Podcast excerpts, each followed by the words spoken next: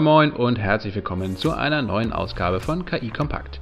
Mein Name ist Lasse Kroll, ich bin einer der Co-Gastgeber hier bei uns im Podcast und wir möchten mit unseren Gästen über die gesellschaftlichen Auswirkungen von künstlicher Intelligenz sprechen. Mit dabei ist meine Kollegin Moin Andrea. Ja, hallo Lasse.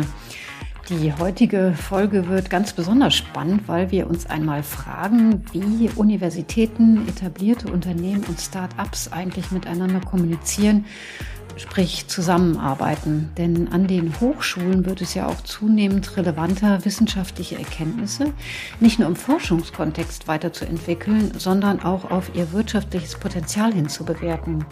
Das kann dann im besten Fall in Kooperation mit Konzernen geschehen oder, wenn es noch schneller gehen soll, auch gleich in Start-up-Gründungen münden.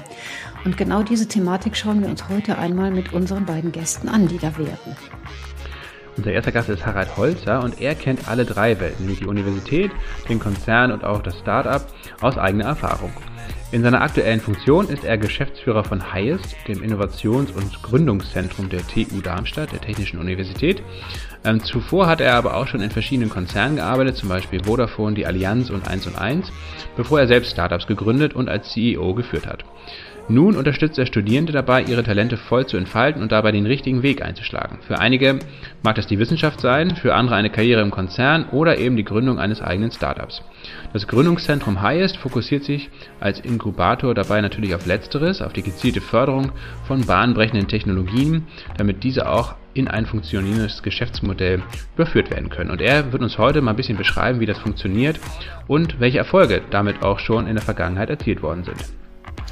Und das macht er mit unserem zweiten Gast gemeinsam, Dr. Jürgen Kaslowski. Er arbeitet bei Sassen, ist dort verantwortlich für die Zusammenarbeit mit eben diesen Hochschulen auf europäischer Ebene. Es geht ihm dabei nicht nur um den Vertrieb von Software, sondern es geht vor allen Dingen um Schulungs- und Lerninhalte und um die Nachwuchsgewinnung für das eigene Unternehmen. Anders als man denken könnte, sucht SAS nämlich nicht nur Informatiker, Mathematiker oder Programmiererinnen, sondern auch den ein oder anderen Quereinsteiger. Und dass diese Strategie aufzugehen scheint, zeigt er selbst mit seiner eigenen Biografie. So ist er promovierter Meeresbiologe und bereits seit den 90er Jahren bei SAS an Bord. Von ihm möchten wir also wissen, welche Rolle die Kooperation mit Start-ups und Universitäten für eben ein solches etabliertes Softwareunternehmen wie SAS spielt. Viel Spaß also bei einer facettenreichen Folge. Herr Holzer, die TU Darmstadt, die betreibt ja ein Innovations- und Gründungszentrum, das heißt Highest. Ähm, haben Sie das deswegen ins Leben gerufen, weil Sie finden, dass Ihre Studenten zu gut für die Wirtschaft sind und dass die gleich den Absprung in die Selbstständigkeit wagen sollten? Nein, das hat einen anderen Grund. Unsere Absolventinnen und Absolventen sind gut gerüstet für die Karriere in Wirtschaft und Wissenschaft. Wir haben an der TU Darmstadt eine sehr hohe Employability. Wir sind weltweit in, in wichtigen Rankings, äh, belegen wir vordere Plätze.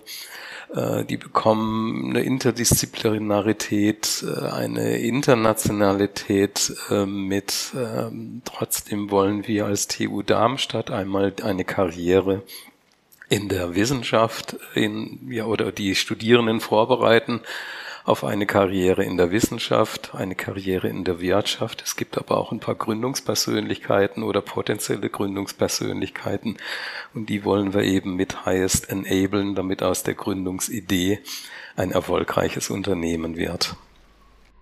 Ähm, Jürgen, wir sprechen ja in dieser Folge ja über das Dreigespann, so ein bisschen Universität, Wirtschaft, Großunternehmen und dann eben auch die Gründerszene. Was macht denn SAS, was macht ihr, ähm, um ähm, Leute, Absolventinnen, Absolventen ähm, für euer Unternehmen zu gewinnen. Die Konkurrenzsituation wird ja wahrscheinlich immer größer, um da überhaupt die Talente zu bekommen. Ja, das ist richtig. Ich meine, Fishing for Talents oder Talent, War Talent ist ja so ein Begriff irgendwie, ähm, der die letzten Jahre rumgeisterte. Ähm, ich glaube, die Situation auf dem Arbeitsmarkt ist für Leute, die einen Job suchen und auch für Absolventen so gut wie, wie, wie ewig nicht. Ähm, Job Readiness ist wirklich äh, ein, ein großes Thema was wir tun, ist, dass wir, wir haben ein Hochschulprogramm, wo wir ähm, aktiv auf die Hochschulen zugehen und uns vorstellen. Und zwar nicht nur unser Produkt, also die Software und die, die Services, die wir haben, sondern natürlich auch uns als Arbeitgeber. Äh, mit dem Thema Data Science haben wir natürlich etwas, was die letzten Jahre oder Analytics äh, ganz viel an Bedeutung gewonnen hat. Wobei wir eben auch feststellen, Data Science, ähm, was meint man damit, wenn man jetzt ähm, in die Unternehmen reingeht? Und auch selbst bei uns ist es so, was verstehen wir unter Data Scientist? Ist es jetzt jemand, der mehr analytische Fähigkeiten hat? Andere brauchen vielleicht mehr einen Überblick an ähm, angegliederte ähm, ähm, Fähigkeiten, Skills wie beispielsweise Storytelling oder Projektmanagement, Ethics und Compliance ein ganz großes Thema. Ähm, und insofern wollen wir eben das zum einen das Thema in den Universitäten platzieren und auf die Wichtigkeit dessen hinweisen. Und ich meine, früher haben wir das halt Statistik genannt, heute ist es eben Data Science. Äh, das ist in allen Bereichen, gerade heute, wo Daten gesammelt werden, weil man es kann, also nicht weil man es muss, sondern man hat den Speicher sehr, sehr günstig und dann wird eben einfach alles abgespeichert. Und äh, ist ja auch im privaten Bereich so, dass wir letztendlich alle Daten produzieren und sammeln über die sozialen Medien und alles weitere Bilder abspeichern und sowas. Also insofern äh, sind solche Fähigkeiten durchaus gefragt und wir müssen eben gucken, dass wir da mit ähm, Universitäten, die wir dann auch für uns aussuchen und sagen, die passen zu uns vom Profil her, dass wir da hingehen und schon quasi, wenn die wenn die noch Studenten sind, eben versuchen für uns zu begeistern, so dass wir dann auch darauf hinweisen können, ähm, dass wir später mal Jobs haben. Wir haben auch ein Internship-Programm, das auf ähm, EMEA-Ebene, also Europe, Middle East, Africa, ausgerollt wird, wo wir auch ähm, äh, für sechs bis zwölf Monate Leute nehmen, die dann auch wirklich in Kundensituationen arbeiten. Herr Holzer, ähm, welche Erwartungen haben denn eigentlich die Hochschulen, äh, welche Erwartungen haben Sie denn eigentlich an die Wirtschaft, ähm, beziehungsweise welche Erwartungen haben sogar auch die Studenten an die Wirtschaft? Ähm, ist da, ist das bekannt oder ähm, hapert es da auch an einigen Stellen? Denn ähm, diese Zusammenarbeit, dieses Zusammenkommen zwischen Wirtschaft und Hochschulen, ähm, Absolventinnen, Absolventen, ähm, scheint manchmal ja gar nicht so einfach zu sein, ähm, was die Skills ähm, anbelangt, die in der Lehre vermittelt werden und die dann eben von der Wirtschaft abgefragt werden? Wir gleichen diese Skills regelmäßig mit Vertretern aus der Wirtschaft ab. Wir evaluieren Studiengänge, wir bringen neue Studiengänge äh, wieder hervor, die dann wiederum mit, mit der Praxis äh, abgeglichen wird das, was Jürgen Kaselowski gerade gesagt hat, dieses, diesen Übergang zwischen Universität, zwischen Wissenschaft und der Wirtschaft, da kann ich drei oder da, da, da braucht es ein Programm. Also es braucht aus meiner Sicht sehr frühzeitig einen Kontakt. Also wir haben viele Absolventinnen, die in Projekten dann mit potenziellen Arbeitgebern schon während ihres Studiums zusammenarbeiten. Dann versteht man sich, dann wird es eine Vertrauensbasis geben, sowohl inhaltlich als auch menschlich. Und dann kann dieser, dieser Übergang besser, besser erreicht werden. Ansonsten kann es keine Gleichmacherei geben. Wir haben so viele Studiengänge. Äh, wir haben 110, 110 äh, Studiengänge äh, in Ingenieurwissenschaften, Naturwissenschaften, Geisteswissenschaften. Wir zeichnen uns aus durch eine, ein hohes Maß an äh, Interdisziplinarität. Da kann es nicht den Absolventen geben, der von der Hochschule zu 100 Prozent zu einem Arbeitgeber passt. Wie immer der Arbeitgeber auch heißen mag. Da, da, da bedarf es eines Übergangs. Und äh, jetzt hat Jürgen äh, Kasilowski gerade eben berichtet von einem Hochschulprogramm, was schon äh, an der Hochschule ansetzt und was auch den Übergang smooth und smart macht. Äh, andere Arbeitgeber holen sich die Leute und, und werfen die ins eiskalte Wasser und äh, sagen, fang mal an zu schwimmen. Äh, Sie können sich selber äh, ausmalen, wie die Erfolgschance bei Variante Kaselowski oder auch eiskaltes Wasser werfen im Vergleich sein wird. Ähm, Herr Holzer, Sie sind Geschäftsführer von HIRE, also einem ähm, Gründungs- und Innovationszentrum der Technischen äh, Universität Darmstadt. Vielleicht können Sie uns mal so ein bisschen beschreiben, wie viel ungefähr, so, so eine grobe äh, Zahl, wie viel Prozent der Studierenden denn überhaupt Interesse haben an Gründung, ähm, an, an einem eigenen Unternehmen. Das ist ja letztendlich auch eine sehr, sehr große Herausforderung, sich da eben vielleicht auch ins kalte Wasser zu begeben. Und vielleicht können Sie uns mal so ein bisschen Einblick in Ihre Arbeit geben, wie viel Menschen das betrifft, wie viele Studierende das betrifft und vor allen Dingen auch, ähm, ja, wie sich Ihre Arbeit ähm, dort so gestaltet. Mhm. Heißt ist das Gründungszentrum an der und Gründungs- und Innovationszentrum an der TU Darmstadt. Wir haben zwei Rollen. Einmal eine Rolle nach innen, das heißt, wir wollen Studierende, aber auch Wissenschaftlerinnen, Wissenschaftler sensibilisieren zu dem Thema Entrepreneurship. Nicht, also wir wollen auch diese, diese Geisteshaltung, Unternehmertum, Entrepreneurship in die Köpfe bringen. Wir wollen das vermitteln. Wir wollen, dass jeder Studierende mindestens einmal in, während seines Studiums von dem Thema Entrepreneurship gehört hat. Ob er dann später gründet oder nicht äh, spielt dann eine untergeordnete Rolle. Die Innovationsfreudigkeit ist sehr hoch. Also wir fangen auch an mit Sensibilisierung und mit Ideenwettbewerben. Wir rufen auf zu so Ideenwettbewerb, reicht eure Gründungsidee ein. Und wir haben in der Regel mehr als 100 Ideen, die dann eingereicht werden. Das ist dann in der Regel so der erste Schritt zu einer Gründung. Wir haben in der Größenordnung drei, 300, 400 Erstberatungsgespräche pro Jahr. Das heißt, so viele Studierende oder Wissenschaftler wenden sich an uns mit einer Situation, ich habe da mal eine Idee, die muss nicht ausgereift sein. Viele Ideen entstehen im Studium mit Kommilitonen, vielleicht auch irgendwo beim Bier.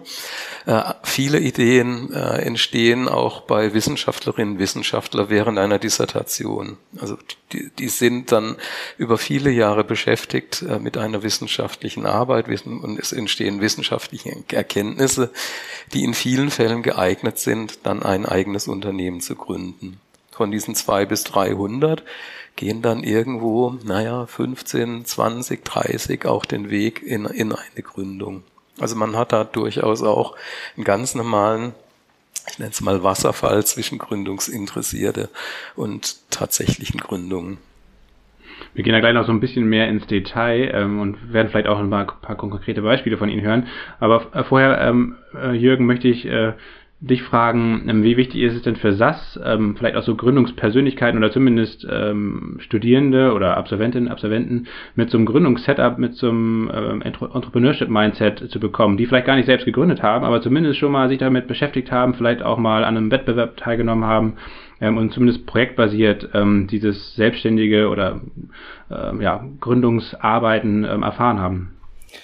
Ja, das ist natürlich, das sind die, würde ich mal sagen, die, ähm, die Kirschen auf der Sahne. Das ist wirklich etwas, ähm, wo jeder Arbeitgeber, glaube ich, glücklich ist, wenn, wenn solche Leute sich bewerben. Äh, zuerst einmal muss ich sagen, ich finde überhaupt, dass Universitäten solche Einrichtungen wie Highest haben, ist eine großartige Sache, denn das ist genau, wie der Herr Holzer das gerade gesagt hat. Ähm, man hat eine Idee und dann ist man aber mit vielen Dingen unsicher und möchte so ein bisschen vielleicht auch an die Hand genommen werden. Und hier eine umfassende Beratung zu bekommen, ähm, jetzt vielleicht nicht in allen Lebenslagen, aber wirklich, brauche ich einen Finanzplan oder ist eben Analytics ein Thema, äh, macht es überhaupt Sinn oder hat der vor mir schon die gleiche Idee gehabt? Also ich denke, das ist wirklich mal ganz toll. Und gerade wenn wir nochmal den Bogen spannen zu dem Job Readiness, ja, ähm, ich, ich stimme da auch zu, dieses kalte Wasser werfen, ja, das ist eben so eine Sache, naja, so haben wir alle irgendwo angefangen, ja, und ich stimme dem auch zu, zu 100 Prozent wird das nie passen, ja, und ich glaube auch, ähm, dazu sind Unternehmen an sich äh, oder in sich auch zu speziell mit den, mit den Anforderungen dann. Und ähm, aber letzten Endes, also solche Leute, die einfach selber Initiative ergriffen haben, mal eine Idee haben, das ist ja auch das, was im Unternehmen eben auch gefragt ist. Wir, wir wollen keine Leute haben, die irgendwie nur geschickt werden und, und ähm, irgendwie auf Anweisungen reagieren und einfach ihren Job machen. Wir leben davon als Softwareunternehmen, von der Kreativität unserer Mitarbeiter und, und unserer Teammitglieder. Ähm, und da ist es eben immer so, ähm, das kennt jeder, der im Unternehmen arbeitet, irgendwie hat man dann doch immer nur seine eigene Brille auf. Und es ist dann wirklich toll, wenn frische Leute reinkommen mit frischen Ideen und man auch mal die eigene Soße hinterfragt und sagt, naja, eigentlich, das ist ja wirklich eine, eine tolle Sache. Also insofern, ähm, wenn wir solche Bewerbungen haben, äh, wobei das, glaube ich, im Lebenslauf, ich habe es nicht gesehen, dass Leute das reingeschrieben haben, dass sie äh, an sowas teilgenommen haben. Aber wenn jetzt jemand von der TU Darmstadt käme, dann ist wahrscheinlich die Chance relativ hoch, dass er vielleicht sich da auch mal irgendwie mit beschäftigt hat. Und das ist einfach eine, eine großartige Sache. Eine Frage an beide. Ähm, wie groß ist denn die Wahrscheinlichkeit, ähm, dass diejenigen, die sich bewerben und die dann auch beispielsweise bei SAS oder wir können es auch auf andere Unternehmen übertragen, dass die den Unternehmen eigentlich zu flexibel und zu frei sind. Schließlich gibt's ja in den Firmen, das muss man ja ehrlicherweise auch sagen, das Motto ordnen, einordnen, unterordnen. Ähm, wenn ich jetzt äh, ein Mindset mit Entrepreneurship äh, habe bei Menschen, könnte ich mir vorstellen, dass es da zu einem kleinen Konflikt kommt, Herr Holzer. Wie sehen Sie das denn? Möglicherweise sind diese Typen, die Sie gerade beschrieben haben, nicht bei jedem Unternehmen der Welt willkommen. Es hängt von, von dem Unternehmen ab. Und dazu sind auch Vorstellungsgespräche, vielleicht auch Probearbeiten äh, gut, um sich besser kennenzulernen. Also ich glaube, die, die Entrepreneur oder die Unternehmer im Unternehmen die werden sich auch äh, die die Unternehmen suchen, für die sie arbeiten, die die zu ihnen passen, wo eben diese eigene Meinung, diese Kreativität, diese Proaktivität gefragt werden. Die werden sich keine Unternehmen suchen, äh, wo es wo es um Einordnen und und Hierarchiedenken geht. Aber die Gefahr besteht natürlich äh, und möglicherweise gibt es dann auch während Probezeit oder während der ersten Monate durchaus so viel Konfliktpotenzial, dass man sich halt dann entscheidet äh, von beiden Seiten her andere Wege zu gehen. Nichtsdestotrotz, langfristig, nachhaltig ist es der bessere Weg.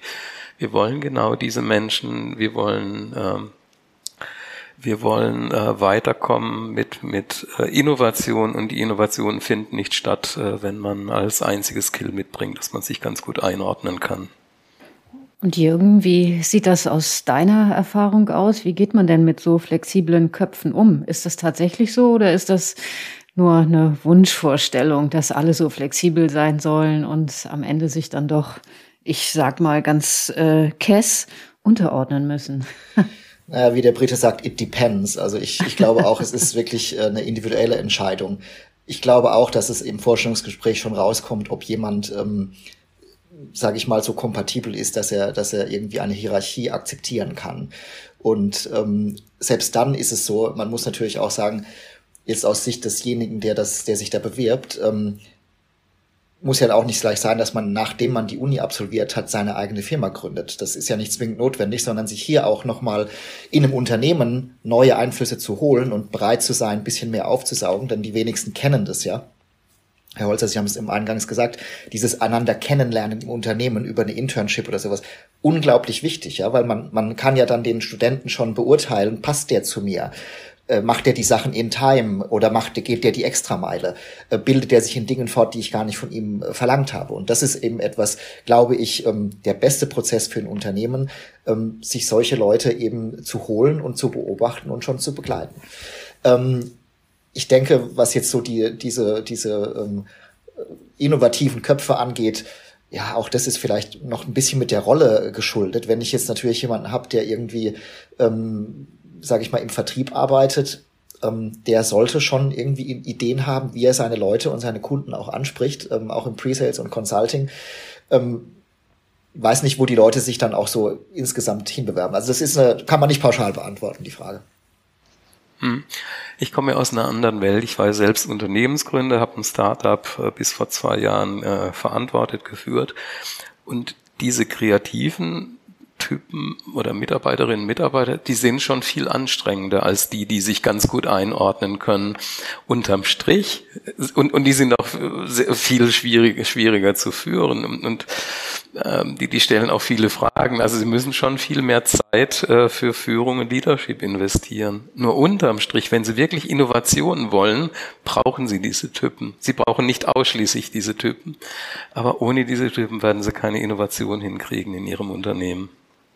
Innovation ist ein gutes Stichwort. Mit HIS wollen Sie auch ähm, primär ja Startups fördern, ähm, gezielt, die einen hohen Innovationsgrad aufweisen. Nun ist das wahrscheinlich eher ja, ein sehr weites Feld.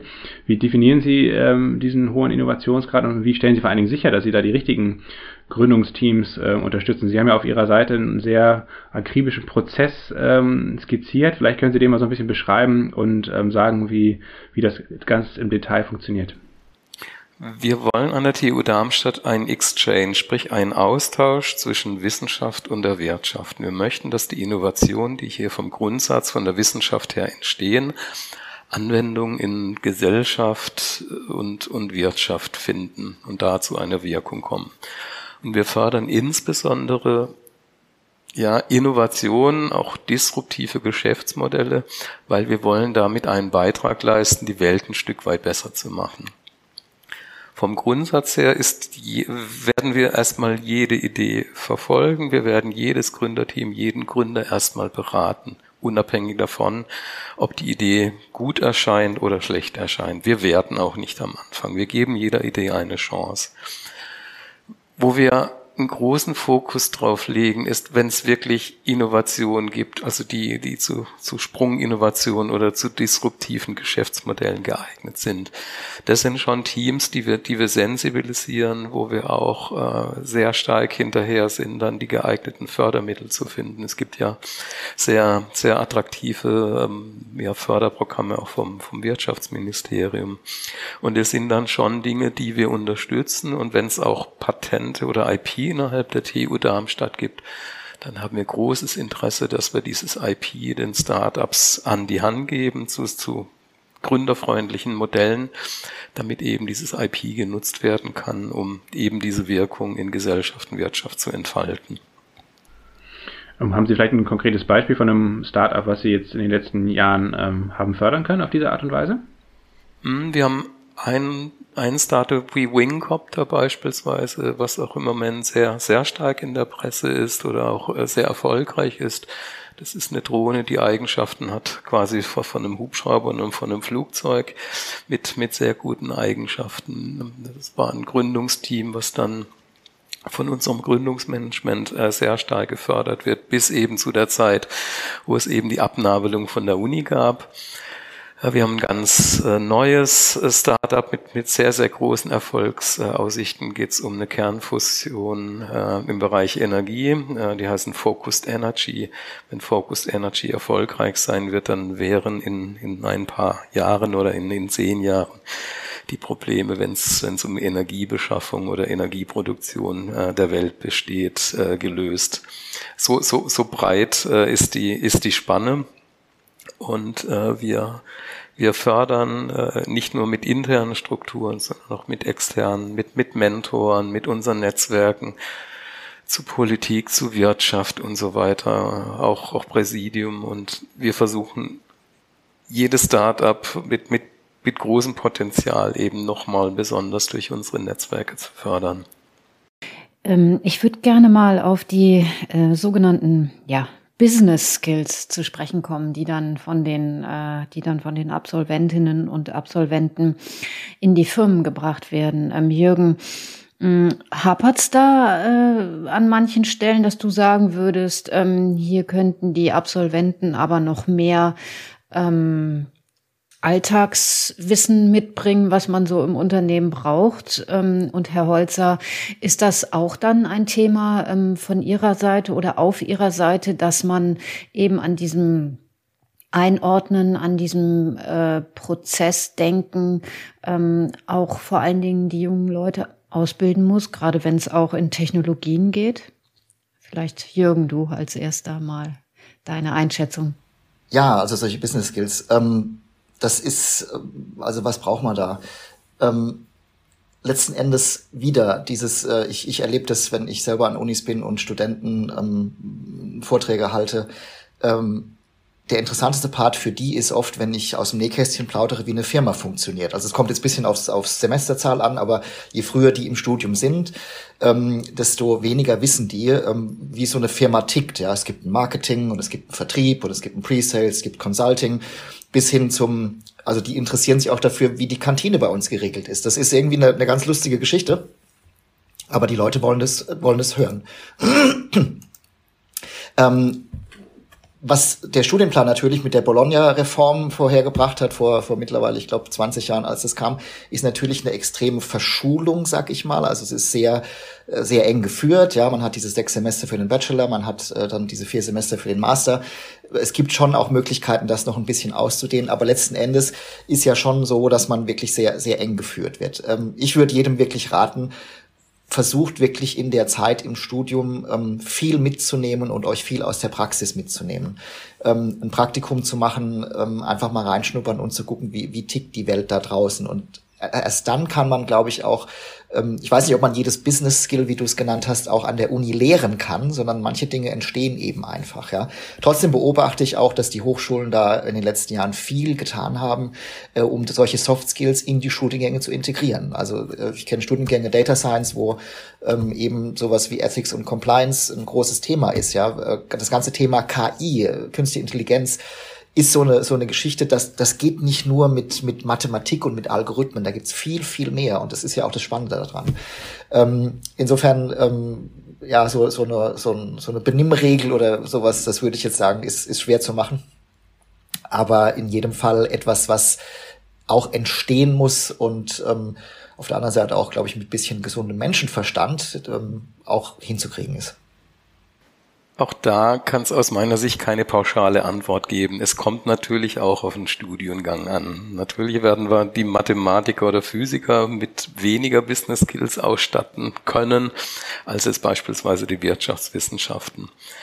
Was wir in der Gründungsberatung feststellen, ist, dass die Gründer sehr ausgeprägtes Wissen in ihrem jeweiligen Fachbereich haben. Also Gründerteams, die, die sind in der Regel, insbesondere wenn es im Bereich von Dissertationen, ähm, die diese Gründungsidee entsteht, ja, die einer gehören zu den besten Wissenschaftlern der Welt.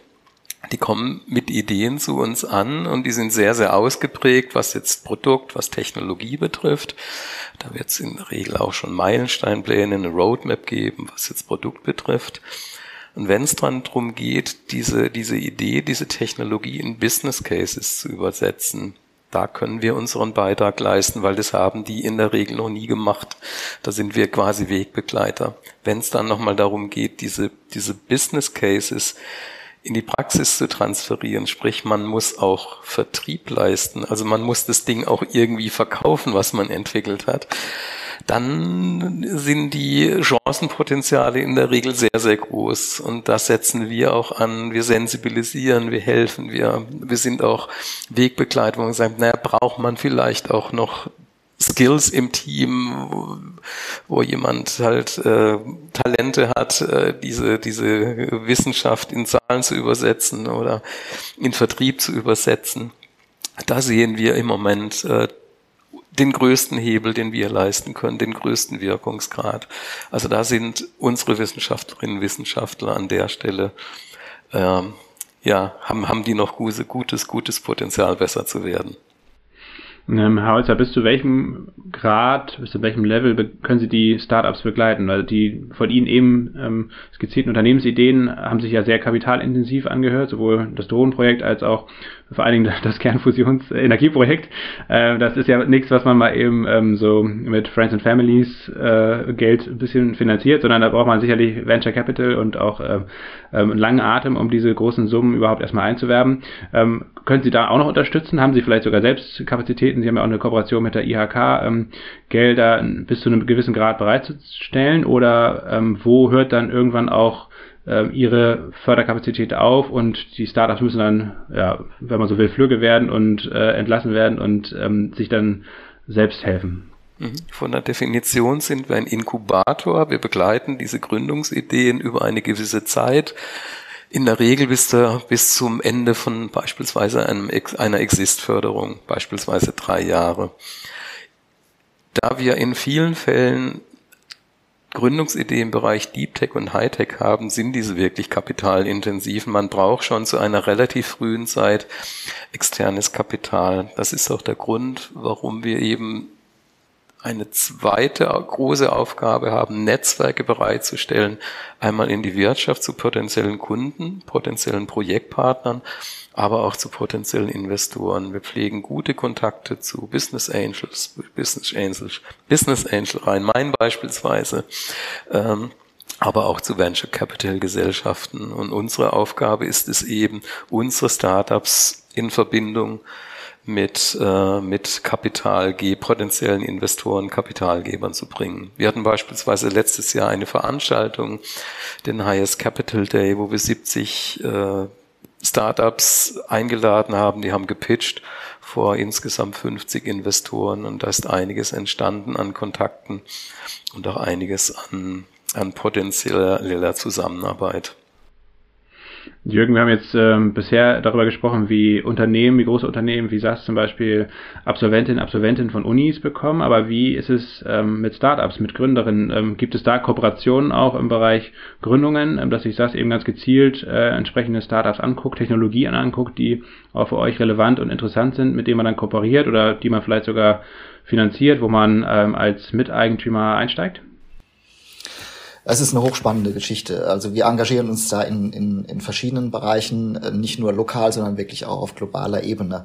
Ähm, es gibt jetzt kein direktes Kooperationsprogramm, aber wir haben im letzten Jahr beispielsweise ein ähm, Hackathon gestartet, wo wir eben genau hier angesetzt haben und gesagt haben, wie wär's denn, bringt bitte Ideen, die frisch sind und wir bieten dann ähm, nach erster Prüfung eine Infrastruktur an, ein, ein Lab, wo das Ganze verprobt werden kann ähm, und haben da Teams gebildet, die dann äh, aus verschiedenen Rollen, also sowohl Leute aus der Wirtschaft, aber eben auch gerade ähm, solche Leute, die mit einer neuen Geschäftsideen aus einer Uni rauskommen, um hier zu zeigen, kann man das irgendwie verproben. Äh, das läuft immer so im, im jetzt um die Zeit, ja, Anfang des Jahres fangen wir immer damit an. Ähm, ist eine wahnsinnig spannende Geschichte, weil die Bandbreite der Themen einfach unglaublich ist, ähm, wenn man da reinguckt, wirklich faszinierend, was, was da für Sachen drin sind. Und eben dann diese Begleitung, äh, die Leute auch irgendwie, sage ich mal, ein bisschen auf ein, auf ein Level zu bringen. Wir unterstützen dann auch mit, mit äh, nochmal Schulungen und Seminaren, ähm, wenn dann in dem Labor quasi virtuell gearbeitet werden soll. Ähm, und dann gibt's eine Jury, die sich das eben anguckt. Ähm, das wird dann, glaube ich, irgendwie jetzt um die Zeit Ende März, Anfang April sein. Ähm, und dann geht's eben in die Phase, wo das ähm, weiter verprobt werden soll, um zu gucken, kann man tatsächlich hier dann eben auch äh, ein, ein Startup mitgründen.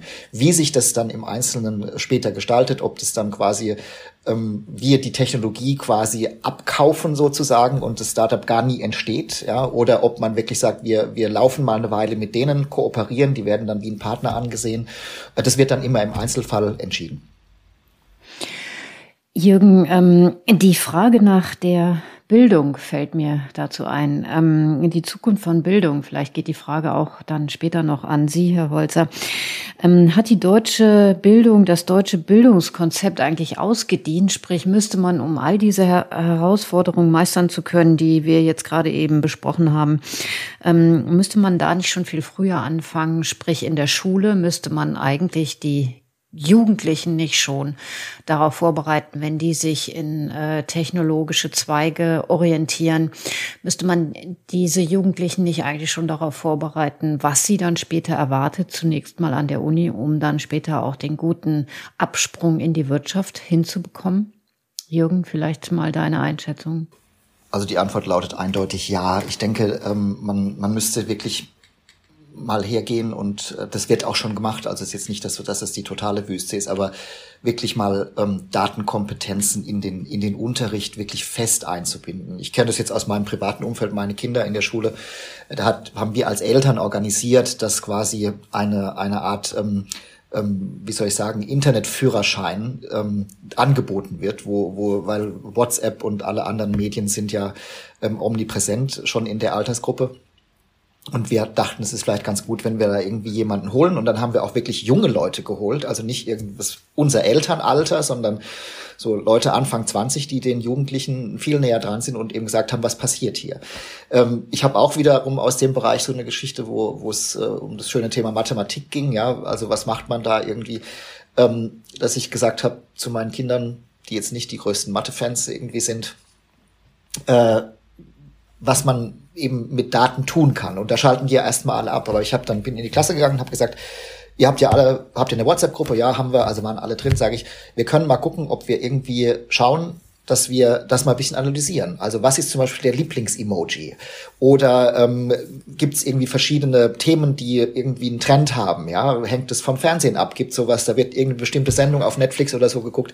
Und das finden die dann spannend, weil es einen ganz realen ähm, Use Case würde man bei uns eben sagen hat, ja, äh, den die im Alltag irgendwie so nicht erleben und auch nie drüber nachgedacht haben. Wenn ich jetzt aber herkomme mit so einem unpersönlichen E-Learning, ja, das auch nicht für die Altersgruppe irgendwie gezielt gemacht wurde, dann hat man eben wenig Chancen. Ist übrigens auch, wenn man älter ist, so. Also wenn man sich einfach nur irgend so ein E-Learning anguckt, ähm, meistens schaltet man ja mental irgendwie ab, ja. Also insofern glaube ich, dass da viel wirklich zu tun ist, auch ähm, in die Lehrpläne reinzugucken und äh, altersgerecht eben Dinge anzubieten. Ja, es gibt auch, wir haben für für ähm, sage ich mal Schulkinder im, im erste bis vierte Klasse gibt's so eine so eine so einen kleinen Roboterball, den man dann über das Handy ähm, quasi steuern kann und der Code wird einfach über einen QR-Code abgelesen und wir sagen, wir wir legen einen Parcours auf und ähm, der, der muss dann gerade außen Meter, zwei Meter rechts, ein Meter links und so weiter. Und das kann man dann alles einfach durchs Abfotografieren mit dem Handy ohne Coding. Der Code wird dann hinterher erzeugt, den wird den Kindern auch gezeigt. Das passiert im Hintergrund. Aber es ist das Spiel im Vordergrund. Und ich denke, da muss man in jedem Fall anfangen, was zu tun. Wobei ich auch sagen kann, ich habe so ein bisschen Überblick, wir hatten das, die Diskussion letzte gerade über, über Großbritannien, die stehen da genauso wie wir stehen. Also ich glaube nicht, dass wir da was verschlafen, aber es wäre, glaube ich, mal an der Zeit, was zu tun.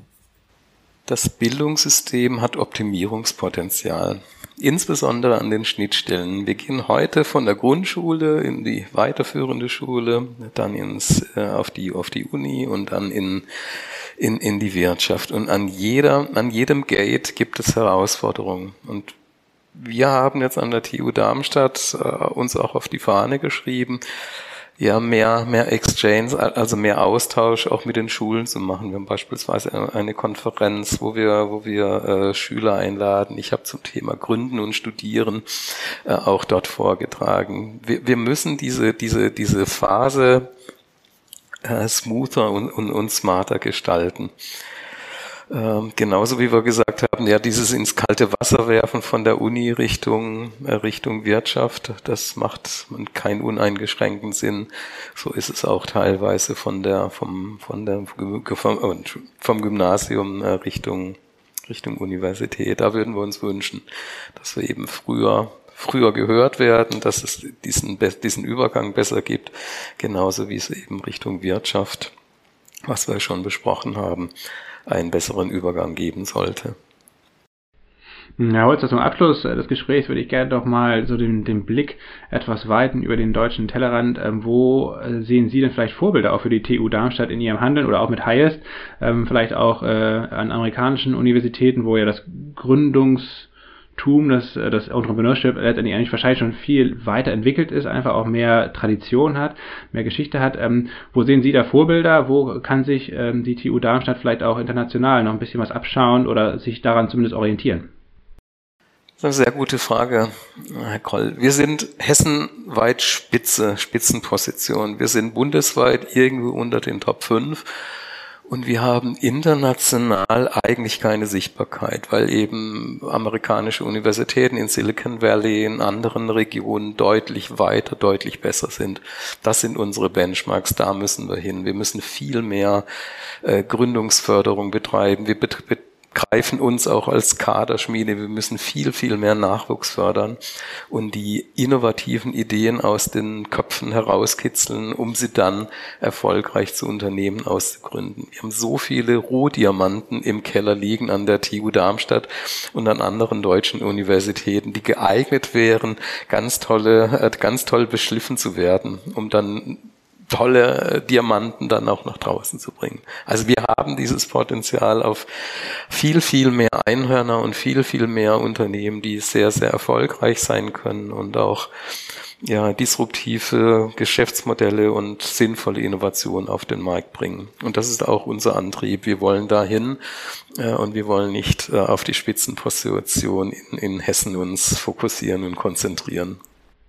Würde das auch in der Konsequenz bedeuten, dass man ähm, vielleicht das eigentliche Ziel äh, einer Universität, nämlich ähm, ähm, ja, Wissenschaftler und Wissenschaftler äh, zu, auszubilden, vielleicht auch natürlich ähm, für die Wirtschaft äh, Absolventen auszubilden, ähm, aber vielleicht auch so, so ein bisschen konterkariert wird, weil wenn man sich zum Beispiel so jemand wie Peter Thiel war es, glaube ich, anschaut, der, glaube ich, sogar ähm, Stanford-Studierenden angeboten hat, äh, Mensch, hier kriegt ihr ein Stipendium von mir, wenn ihr euer Studium abbrecht, bevor der Abschluss überhaupt erfolgt ist und dann euer Unternehmen ausgründet, ähm, dann kann es ja zumindest in Teilen äh, bedeuten, dass ähm, der, der Wissenschaftsbetrieb, wo vielleicht ja bisher bei vielen deutschen Universitäten der Fokus ein bisschen drauf lag, auch ein Stück weit geschwächt wird oder zumindest das nicht mehr als einziges Ziel ähm, ausgegeben wird oder als Fokusziel, sondern dass es ein bisschen breiter ähm, gestreut wird. Ähm, und ja, Menschen vielleicht auch früher ohne ihren Abschluss ähm, dann ähm, die Universität verlassen.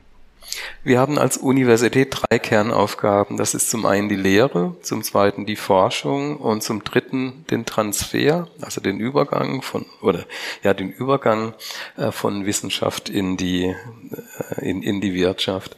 Und natürlich gibt es da möglicherweise Trade-offs. Das heißt, wenn ich zu sehr meinen Transfer pushe, mag es möglicherweise das, das Thema Lehre oder, oder Forschung negativ beeinflussen. Also wir möchten nicht, dass unsere Studierende abbrechen. Wir unterstützen aber sowohl auch die, die Parallele oder die, die Situation, dass eben neben, neben Lehre auch schon gegründet werden kann. Aber natürlich wollen wir äh, Innovation aus der Wissenschaft in die Wirtschaft transferieren. Und es geht natürlich auch über Gründungen. Jürgen, fühlt man sich da als Unternehmen etwas äh, hinterherhinkend? Ihr habt ja auch äh, Onboarding-Programme und versucht ja auch die, die jungen Leute dann ähm, zu euch zu locken, mehr oder weniger. Aber wenn man all das hört, könnte man doch vielleicht auch denken, dass manches Unternehmen äh, möglicherweise zu sehr in seinen alten Strukturen verharrt und ähm, gar nicht die Möglichkeiten hat, äh, dieses flexible, moderne den jungen Leuten bieten zu können. Ja, also hinterherhinken, also man kann nicht alles bedienen. Ne? Irgendwo muss man schauen, ähm, dass man seine Nische findet und da gibt's dann, Nische ist, die Nische ist dann sehr, sehr groß, ja.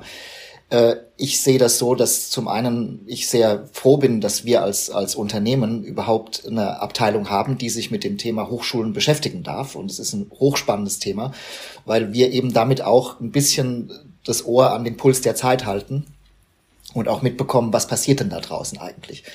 Ähm, insofern wenn wir jetzt sagen, wir, wir wollen andere Nischen bedienen, dann müssten wir die Abteilung vergrößern oder würden uns verzetteln. Also ich bin eigentlich ganz froh mit dem Ansatz, den wir fahren, dass wir eben sagen, wir versuchen ein bisschen Praxis in den Studienalltag zu bekommen, irgendwo zwischen Semester eins und sechs oder, oder zehn, je nachdem, wo die gerade sind. Auch bei Berufsbegleitenden ist es auch eine Geschichte hochspannend, eine ganz andere Klientel, weil die dann den Teil des Unternehmens schon und Business Skills schon kennen und dann natürlich auch anders, andere ähm, Anforderungen und Fragen haben.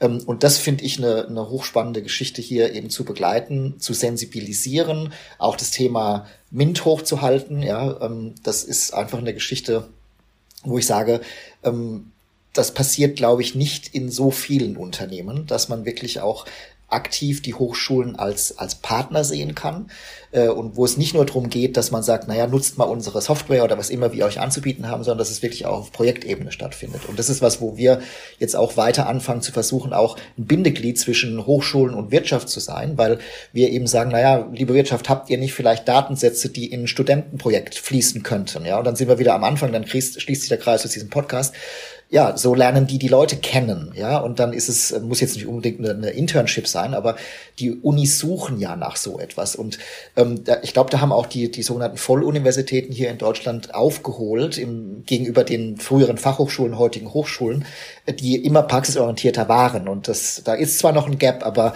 man hat verstanden, nur aus der Konserve, das, das ist nicht so gut. Also insofern, ich bin da ganz zufrieden und blicke auch sehr, sehr gespannt in die Zukunft und sehr neugierig, ähm, was wir da noch alles machen können. Ich habe es mal kurz erwähnt, das Thema Artificial Intelligence ist so immer noch der nächste Hype. Und ich glaube, dass wir alle noch gar nicht verstanden haben, welche Möglichkeiten dort überhaupt ähm, bestehen, weil es zum einen natürlich die Grundlagenforschung gibt, was kann ich mit diesen Algorithmen machen, aber das Spannende ist ja, wie kann ich diesen Algorithmus in eine Geschäftsidee umwandeln? Oder wie kann ich hier ein besseres Business machen, ähm, das profitabel ist und jeder will natürlich das nächste, ja, keine Ahnung, also ich sage jetzt keine Namen, aber ähm, digitale Disruption und Transformation, also solche Unternehmen sind ja eben auch gefragt, ja.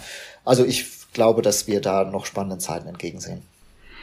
Das glaube ich auch. Ähm, ich bedanke mich sehr herzlich bei Ihnen beiden, Harald Holzer und Jürgen Kaselowski, ähm, dass Sie bei uns zu Gast waren hier im Podcast und für das gute Gespräch und den spannenden Austausch. Dankeschön. Danke auch. Ja, vielen Dank.